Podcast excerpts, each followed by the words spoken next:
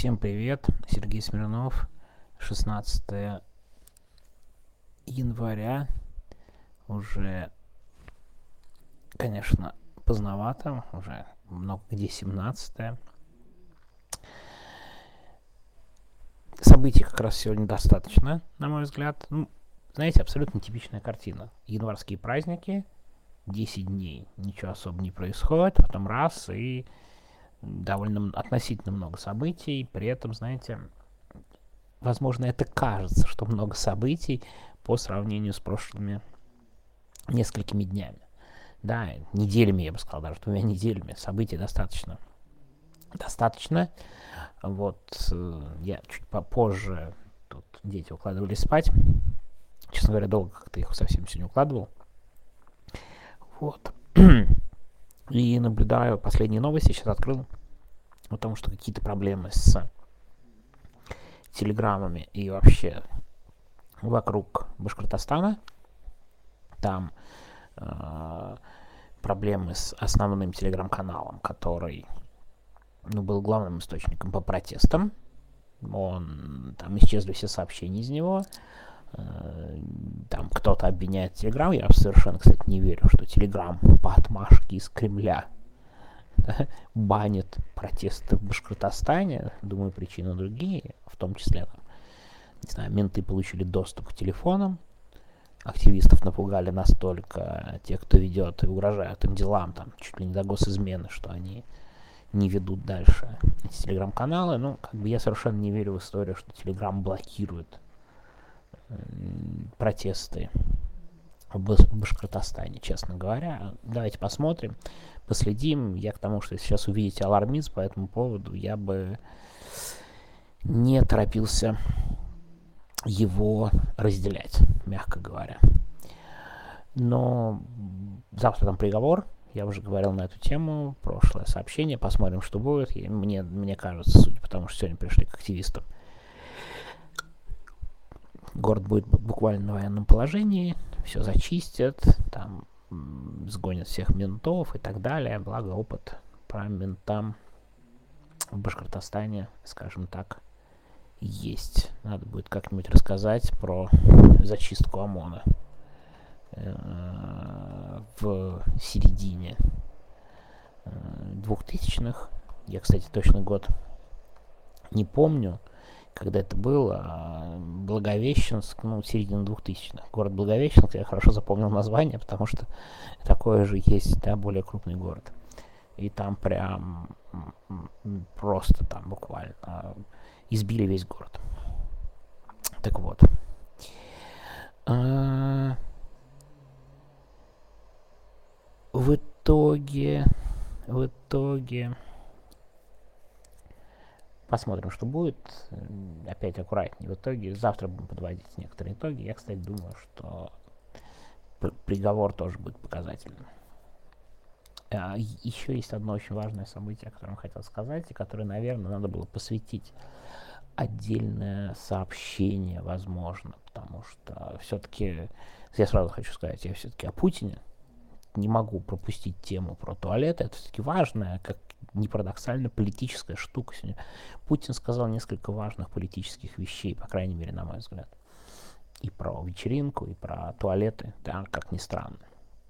Но в этот день нельзя не сказать о том, что происходит в Кыргызстане. Там тоже очень важные события, там наших коллег, расследователей, прежде всего, не только расследователей, вообще в Кыргызстане с новым президентом Жапаровым, прям атака на независимую журналистику. Кыргызстан был всегда самой свободной страной региона, достаточно долго, да и сейчас самая свободная страна региона, несмотря на попытки нового президента и местных чекистов поставить под контроль всех. И вот сейчас, наверное, самая ожесточенная атака на журналистов. Журналисты там действительно были хорошие. Там была очень неплохая школа. Можно Андрея Захарова посмотреть, расследователей. Там был очень громкий скандал с таможенником. Кстати, тот самый Тимиров. Темиров Live, который, которого обыски, которых задержание и обвинение в массовых беспорядках, он был одним э, тем, кто раскачал эту тему о грандиозной коррупции таможенников. Было, кстати, очень крутое расследование, как таможенники зарабатывали миллионы долларов. Прям очень мощное, да, для бедной страны. И там вообще очень крутая такая журналистика, Kloop издание было очень хорошее, заблокировано, кстати говоря. Там вообще проблемы с независимыми медиа. И вот сейчас новая атака, вчера были обыски, сегодня новые обыски, и там уже 11 человек задержаны на 48 часов. И очень обидно, потому что, ну, как бы коллеги, которые очень хорошо работали, э, и как страна, к сожалению, рискует, да, вот независимой журналистикой. Это очень большие проблемы. Кстати, сам, сам э, Болот э, Темиров, кто вот, да, и Темиров Live, и, и все, его выкинули из страны в буквальном смысле слова, просто выслали из Кыргызстана. Ну, сажать не, не сажали, хотя пытались. На него было уголовное дело, там подброшенные, по-моему, были наркотики, что-то в этом роде. Ну, то есть там прям вот дичь, дичь, дичь с новым президентом.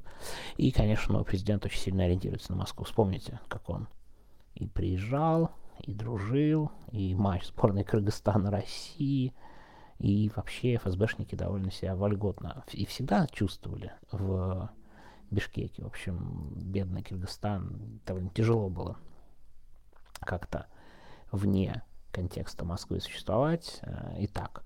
А в последнее время, когда да, вот, закон об иностранных агентах и все прочее, все признаки попытки да, установить более жесткий авторитарный режим, большому сожалению, при поддержке местных чекистов. Так что не могу об этом не сказать. И, кстати, жду, как, может быть, Андрей Захаров нам подробнее об этом расскажет. Хотя бы в субботний свой или воскресенье, выход, вых, э, подкаст выходного дня, все время путаю, в какой день у него это выходит, по-моему, в субботу все-таки. Но, опять же, с моей точки зрения, довольно важное событие это именно Путина его слова. Дело в том, что иногда он вот, выдает, так сказать, какие-то штуки, по которым ты же не понимаешь, что там происходит у них и как там происходит у них. И Дима Трещанин правильно вспомнил, что вот мы смеялись над Бегловым, а тут на самом деле Путин об этом говорит. Но я бы вспомнил, помимо Беглова, которого мы недавно обсуждали, еще и министра Лаврова. Потому что Лавров говорил про такие туалеты, нейтральные гендерные. Если мне не изменяет память год, а то и два года, ну давно, скажем так. Мало того, честно говоря, исходя из контекста, я не сомневаюсь, что говорил он это, учитывая мнение Владимира Путина. То есть Путина эта проблема волнует внимание годами. Годами его реально беспокоит вопрос туалетов в Европе. Естественно, помимо туалетов, вот эти шутки про трансформаторов и так далее. Ну, то есть вот это вот как бы даже трудно это назвать чекистская нормальность, то, что он понимает нормальностью, сталкивается с современным миром, да, и так далее.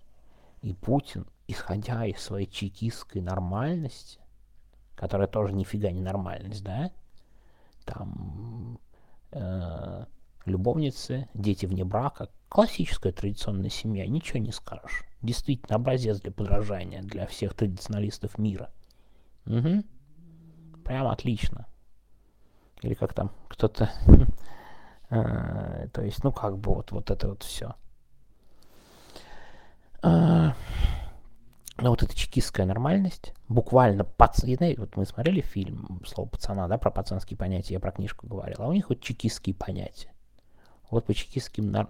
нормальности у нас, в общем, и вся страна вынуждена ориентироваться на эту чекистскую нормальность 70-х годов. Да, как бы, и, в общем, теперь уже и весь мир – то есть вряд ли война в Украине все-таки была связана с туалетами, несмотря на все умные слова Беглова по этому поводу, да, которого мы уже объявили клинически глупым человеком, он оказался клинически хитрым человеком, да, как мне кажется.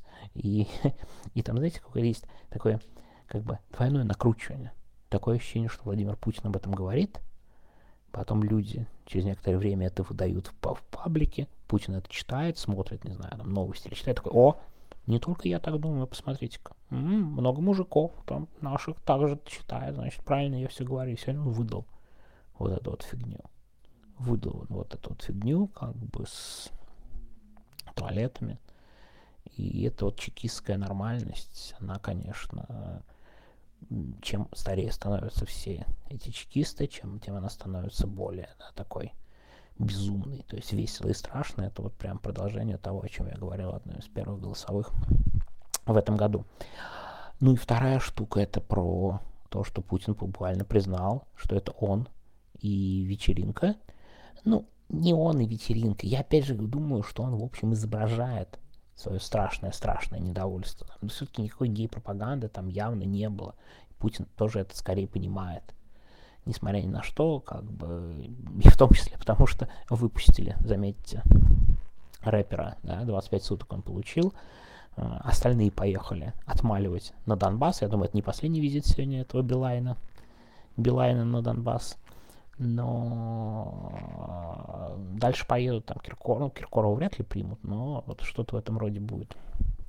Отмаливать грехи-то надо. А, может быть, клуб Мутабор откроется вместо Москвы в Донецке. А что, хороший проект. Ну, людям в Донецке нужны развлечения. Вот будет клуб Мутабор в Донецке переедет, так сказать. Важно, что Путин насчет, вот говоря о противопоставлении серьезных людей, что меняются взгляды, потрясающе, как раз он проговаривается, что меняются из-за войны. То есть, в принципе, он сам понимает, что да, война это ненормально, ненормально они прошли через горнило СВО и возвращаются с людьми с другими приоритетами. То есть у нормальных людей без СВО приоритеты это другие. Это они только вернувшись с СВО покалеченными. Либо физически, либо на 100% психически расставляют другие приоритеты. То есть там сам Путин в целом это признает. Да, и как бы это тоже довольно важная оговорка. Он, конечно, пытается противопоставить героев-солдат тем, кто танцует в Москве, но получается настолько нелепо и настолько абсурдно, что, конечно, хочется это все подчеркивать, причем также примерно абсурдно, как и туалет, о котором так беспокоится российская элита, а на самом деле думаю, что буквально пару чекистов об этом постоянно говорят, а все остальные бегут понравиться, повторяя за ними эту откровенную чушь. Ладно, на этом сегодня все. Не очень долго. Дети спят, еще не дай бог их разбужу. Да, завтра. Всем пока.